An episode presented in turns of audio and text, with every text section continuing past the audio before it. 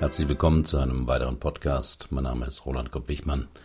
Das Thema heute Männer auf der Warmhalteplatte. Das Drama des männlichen Geliebten. Das Schlimmste ist das Warten, sagte der Mann, der seit fünf Jahren eine Affäre mit einer verheirateten Frau hat.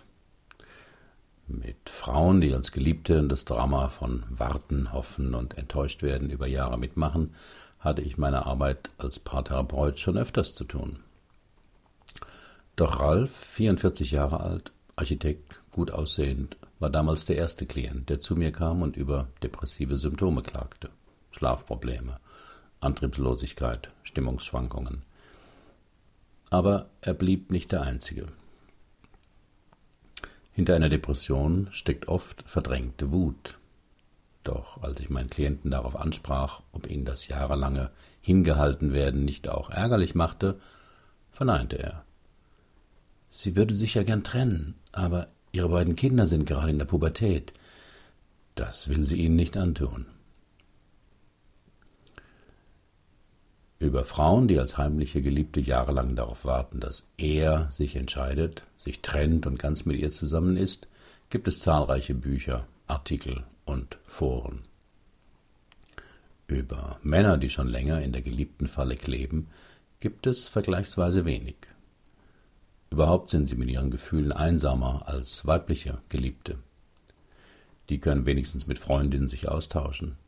Aber ein Mann, der seit Jahren in der Warteschleife hängt, wird bei seinen Freunden kaum auf Verständnis stoßen. Der Anfang ist ähnlich. Der Mann verliebt sich in eine Frau, die in einer festen Beziehung oder verheiratet ist. Dies ist jedoch für ihn kein Hindernis, möglicherweise sogar ein zusätzlicher Kick. Die Heimlichkeit der Beziehung, das Fehlen des anstrengenden Alltags und der Reiz des Neuen bilden einen starken Sog für beide. Zitat Sie hat von Anfang an klargestellt, dass sie sich nicht trennen will. Ich wollte das aber anfangs nicht wahrhaben. Für mich war sie eine Seelenverwandte und ich dachte, irgendwann wird sie das auch erkennen und sich ganz zu mir bekennen. Das geht jetzt vier Jahre so. Zitat Ende. Hier ist die Geliebtenfalle zugeschnappt und das zermürbende Warten beginnt. Warten auf ihre Anrufe, auf ihre SMS, auf ein heimliches Wochenende, wenn der Ehemann auf einer Auslandsreise ist, auf eine Entscheidung. Doch diese Entscheidung kommt nicht. Warum? Dreiecksbeziehungen, drei Gründe. Erstens, das Beziehungsdreieck ist die beste Lösung für alle Beteiligte.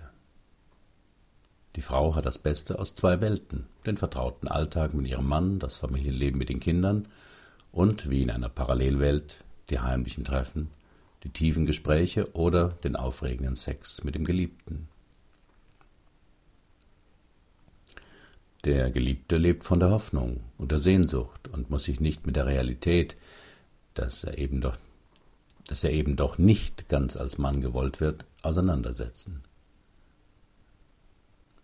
Der betrogene Ehemann will in der Regel vom Verhältnis seiner Frau nichts wissen, übersieht deutliche Spuren fragt nicht nach, weil auch er an der lauwarm gewordenen Beziehung festhalten will. Insofern kann eine Affäre eine bestehende Beziehung stabilisieren, die ohne den Dritten vielleicht eher auf ein Ende zustoßen würde. Zweitens, der männliche Geliebte wiederholt ein Kindheitsthema. Alice Miller schrieb vor Jahren über das Drama des begabten Kindes. Und daran muss ich oft denken, wenn mir eine weibliche oder ein männlicher Geliebter gegenüber sitzt und beschreibt, wie er sie sich in dem Drama verhält. Zitat Man will ja pflegeleicht sein, keinen Ärger machen. Schließlich hat sie als Anwältin mit ihren Mandanten und zu Hause mit den zwei Pubertierenden schon genug am Hals. Ihr Mann macht auch laufend Druck, ist sehr anspruchsvoll. Bei mir kann sie sich entspannen. Und irgendwann wird sie das auch erkennen. Zitat Ende. Auch hier dient die Dreiecksbeziehung dazu, etwas zu stabilisieren. In dem dauernden Bemühen, sich anzupassen und aus der Not eine Tugend zu machen, werden alte Kindheitsängste des Verlassenwerdens oder nicht geliebt werden nicht gespürt, sondern erfolgreich verdrängt.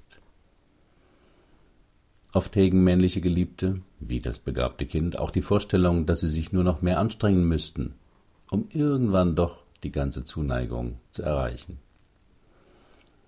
Franz Kafka hat dieses verzweifelte Ausharren meisterhaft in seiner Erzählung vor dem Gesetz beschrieben. Ein dritter Grund Unzulänglichkeiten werden kompensiert. Die heimliche Beziehung hilft dabei, etwas zu vertuschen, was man nicht wahrhaben möchte. So erklärte mir mal ein erfolgloser Künstler, der mit einer erfolgreichen Geschäftsführerin liiert war, Ihre Bekannten und das gesamte Umfeld sind noch nicht so weit, große Unterschiede in Status und Einkommen wertneutral zu betrachten. Klingt super, ist aber eine Rationalisierung. Dabei wird ein guter Grund statt des Richtigen genannt. In Wahrheit käme sich wohl der Geliebte als seltsamer Gigolo vor, wenn er in den gesellschaftlichen Kreis aufgenommen werden würde und dort das Getuschel über ihn mitkriegen würde.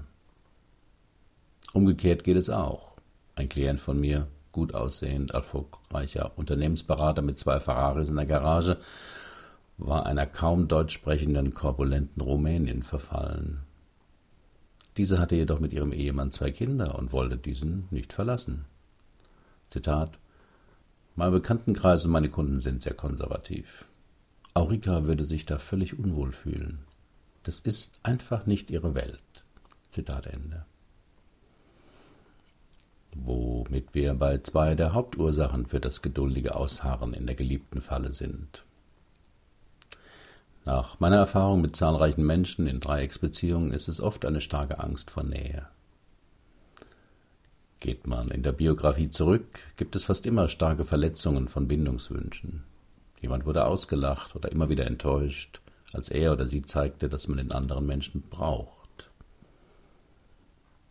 Alle unsere problematischen Verhaltensstrategien sind ja keine Defizite oder Fehler, sondern immer kreative Lösungsmöglichkeiten.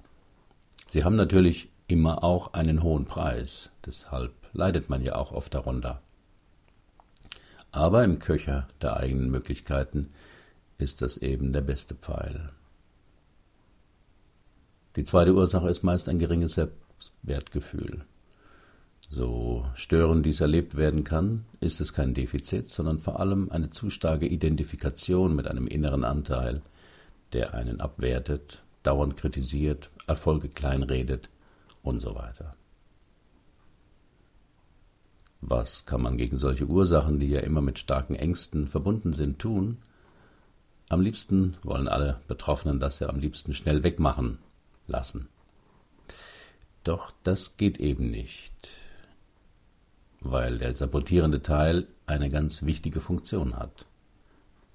Hilfreich ist dabei vor allem ein Teilemodell der Psyche. Darüber lesen Sie in einem oder hören Sie in einem der nächsten Beiträge. Vielen Dank für Ihre Aufmerksamkeit. Bis zum nächsten Mal.